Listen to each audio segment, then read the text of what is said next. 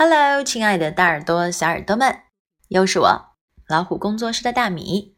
今天我们一起来看亲子英文的第四十三篇。大耳朵、小耳朵，你们准备好了吗？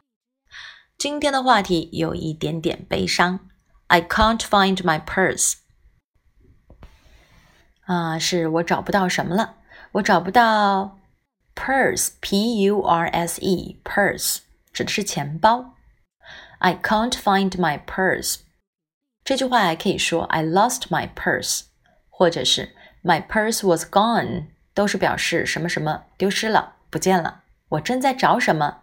你也可以说 I'm looking for my purse。Look for 这个短语啊，它是指寻觅的意思，也可以用来做希望得到的意思。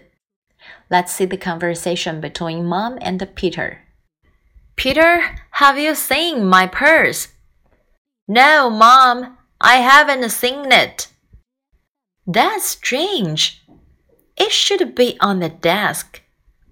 Mom, did you try the basket on your bicycle? Not yet. Let me see. From this conversation, you can see mom has lost her purse. She asked Peter, Have you seen my purse? 你看见我的钱包了吗？你有看见过吗？ 你就可以问 Have you seen blah blah blah? No, Mom, I haven't seen it. I haven't seen it，表示我没有看到过哦。Seen s w e n，这里有一个长音 e，seen 它是 s w e c 的过去分词。这里你也可以把 seen 替换成 found。 F O U N D found，它是 find 过去分词，表示看见、找到。Not yet 翻译为还没有，Not yet。Let me see，我去看看。Try，T R Y try 表示试试看，Try it again，再试一次。Have a try，试一下。好，最后我们来看一个 Calm down and think carefully。冷静下来，仔细想想。找不到东西的时候啊，就容易慌张，无法静下来仔细想想，到底随手放到哪里了。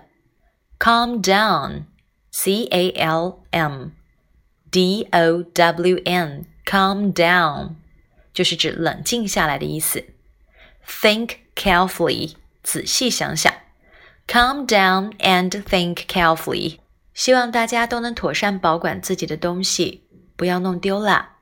如果找不着了，也不要慌张，试试大米的方法，calm down and think carefully。也许答案马上就浮现到眼前了。好了，这就是我们今天的分享。喜欢的话点个赞吧，也可以请爸爸妈妈把它们分享进朋友圈，让更多的小朋友听到。也欢迎大家订阅微信公众号“老虎小助手”。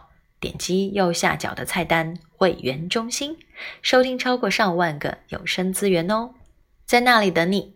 See you next time.